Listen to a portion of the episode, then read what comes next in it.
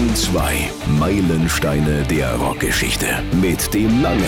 Servus, schön, dass ihr mit dabei seid. Wir widmen uns heute dem elften Studioalbum von Aerosmith. Get a Grip aus dem Jahr 1993 war das erste Album, das Platz 1 der US-Albumcharts erreicht hat für die Bad Boys from Boston. Es ist eine unglaublich runde und bluesige Hardrock-Platte mit verdammt hoher Hitdichte, also euch erwarten jede Menge bekannte Songs, die ihr mitsingen könnt. Und warum war das Ding so erfolgreich? Natürlich auch, weil man nicht zu stolz war, sich externe Songwriter, Autoren und talentierte Gastmusiker mit ins Boot zu holen, unter anderem Don Henley von den Eagles oder auch Lenny Kravitz. Also legen wir los, Aerosmith und ihre elfte Platte Get a Grip von 93, jetzt hier bei Regenbogen 2.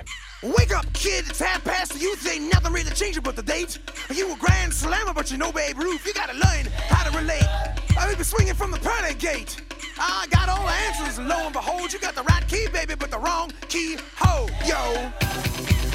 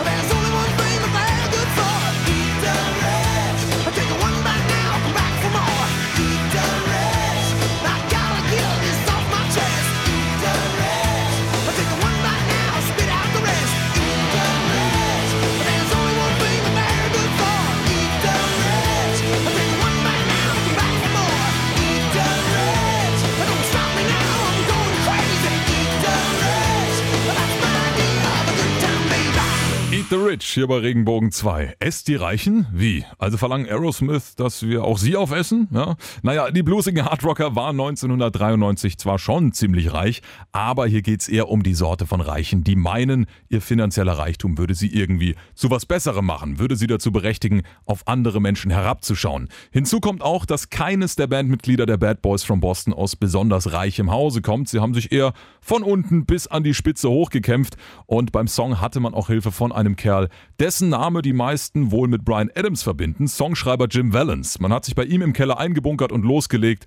Und vielleicht ist euch auch dieser Dschungelrhythmus aufgefallen, kommt natürlich von Steven Tyler, der hat auf einem Keyboard rumgespielt und gemerkt, hey, das passt ja eigentlich ganz gut. Und für die Originalaufnahme hat man dann aber echte polynesische Holztrommeln verwendet. Produzent unseres Meilensteins natürlich wieder niemand Geringeres als Bruce Fairbairn, der auch bei den beiden vorherigen Erfolgsplatten Permanent Vacation und Pump an den Reglern saß. Hat in seiner Karriere schon für verdammt viele Größen aus der Rockwelt gearbeitet. ACDC, Van Halen, die Scorpions oder auch Bon Jovi. Also Regenbogen 2, hier weiter geht's mit Aerosmith und Get a Grip. Jetzt der Titelsong, bei dem Steven Tyler auf all die Jahre zurückschaut, die von Drogenkonsum und Kontrollverlust geprägt waren.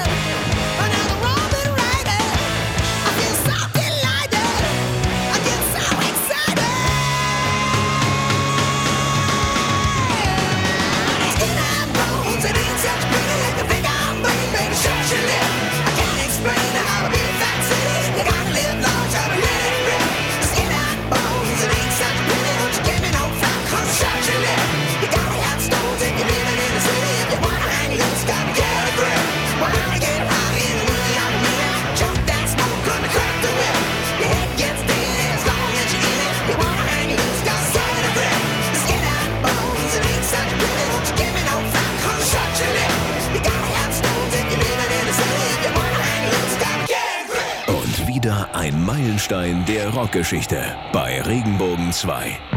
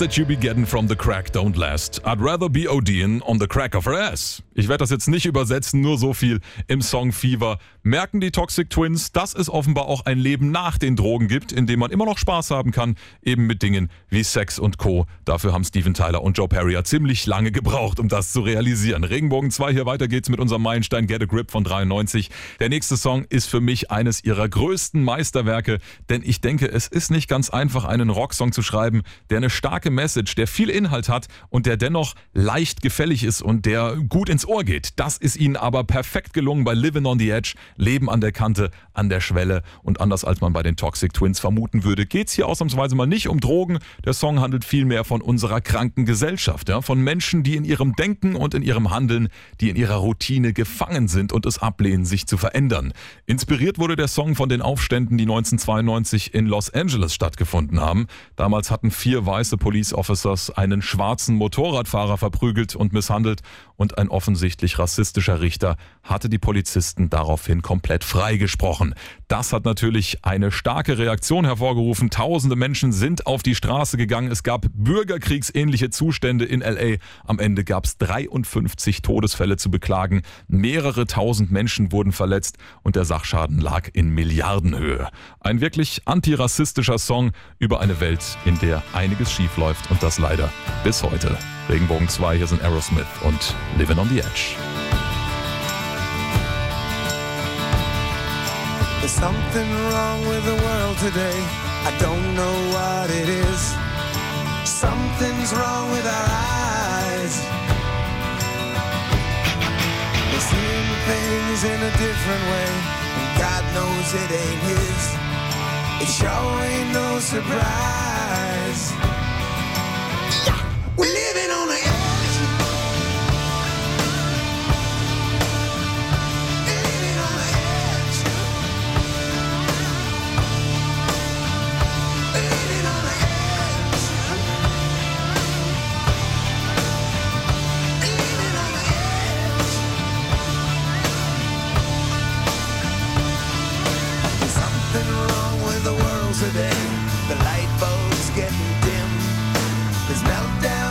Sky. If you can judge a wise man by the color of his skin,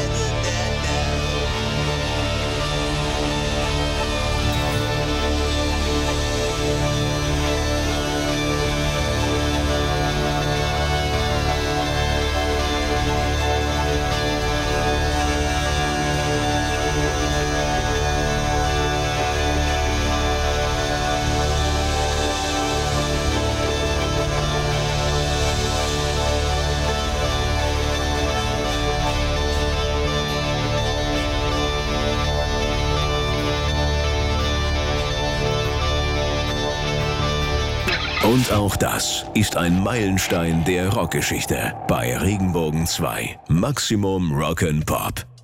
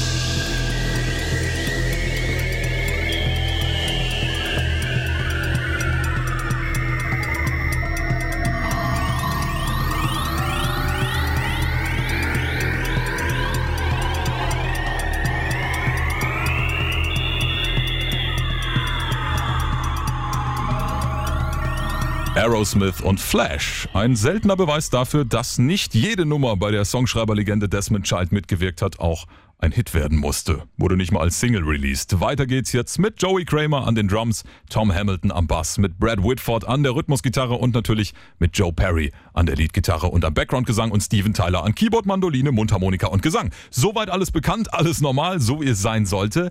Aber Moment, bei der nächsten Nummer ist nämlich etwas anders. Hier darf Joe Perry ausnahmsweise mal an den Leadgesang. Wenn ihr eure Rockbuddies also mal ein bisschen verwirren wollt, spielt ihnen einfach mal diesen Song vor und fragt dann ganz frech, ha, was denkst du, welche Band ist das? Kennst du nicht oder wie? Dürfte lustig werden. Inhaltlich geht's hier in eine ähnliche Richtung wie beispielsweise bei ACDC und Ride On. Also, wenn du total am Arsch bist, hilft nur durchhalten und weitermachen, dann ändert sich irgendwann alles. Aerosmith und Walk on Down von unserem Meilenstein Get a Grip von 1993. Jetzt hier bei Regenbogen 2. You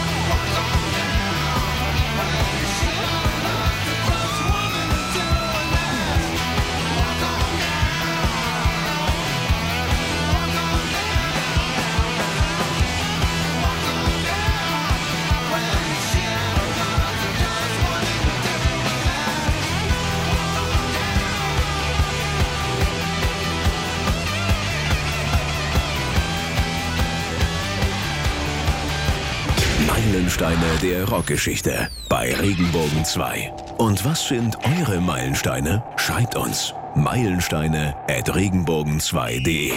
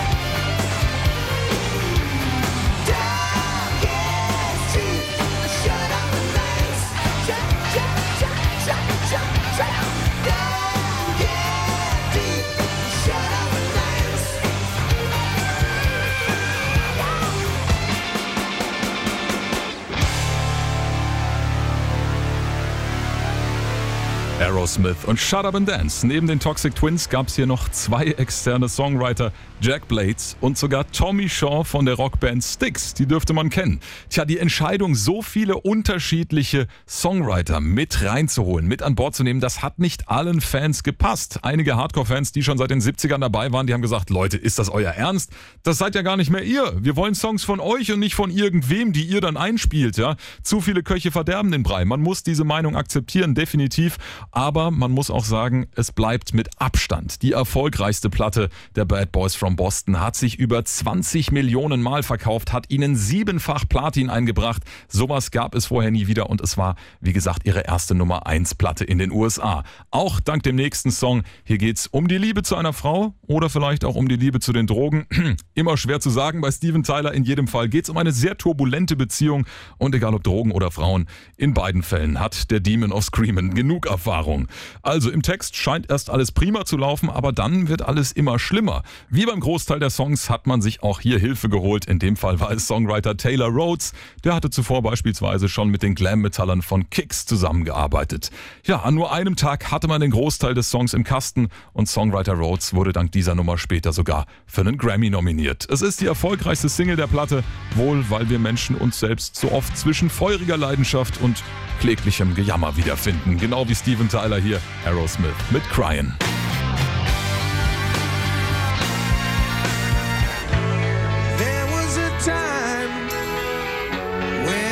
So broken hearted. Love wasn't much of a friend of mine. The tables have turned, yeah. Cause me and them ways have parted. That kind of love was the killing kind.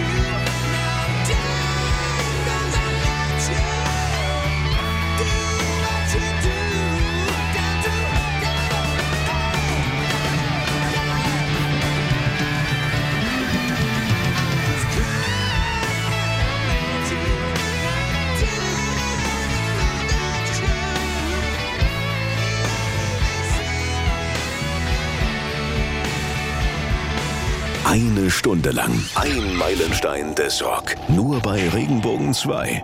Maximum Rock'n'Pop.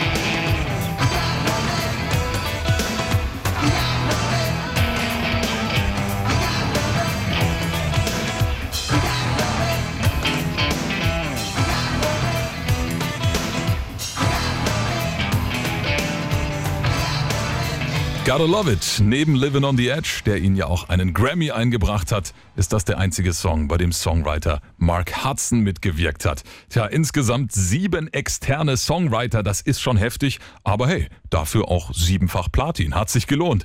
Weiter geht's mit einem echten Klassiker, Crazy. Tja, es ist aus und vorbei, sie packt ihre Sachen und verlässt ihn, er vermisst sie schrecklich und er weiß, nach dieser Trennung wird er nie wieder derselbe sein. Sänger Steven Tyler und Gitarrist Joe Perry hatten auch hier wieder externe Unterstützung und zwar von einer wahren Songwriter und Produzentenlegende Desmond Child. Geschrieben wurde diese große Ballade schon 1987, als man das neunte Studioalbum Permanent Vacation aufgenommen hat. Der Song hat es dann aber erst zwei Platten später auf ein Album geschafft, weil die Band ihren Status als Hardrock-Band nicht aufs Spiel setzen wollte. Also nicht zu viele Balladen auf einmal war das Motto. Der Song durfte aber dann über Jahrzehnte bei keinem Konzert der Band fehlen. Verständlich. 1995 hat er ihnen ihren dritten Grammy Award eingebracht. Regenbogen 2 hier von unserem 93er Meilenstein Get a Grip. Jetzt Aerosmith mit Crazy.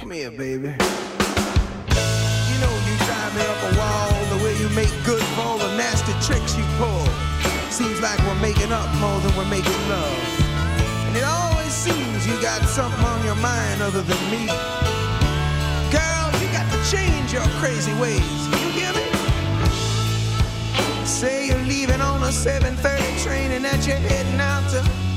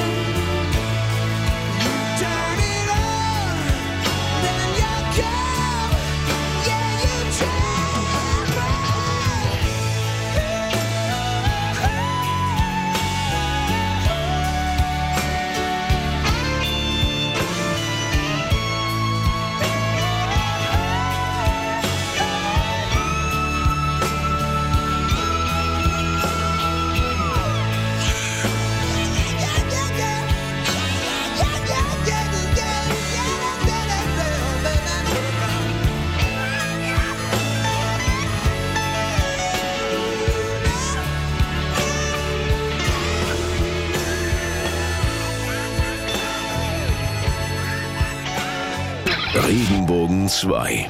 Meilensteine der Rockgeschichte.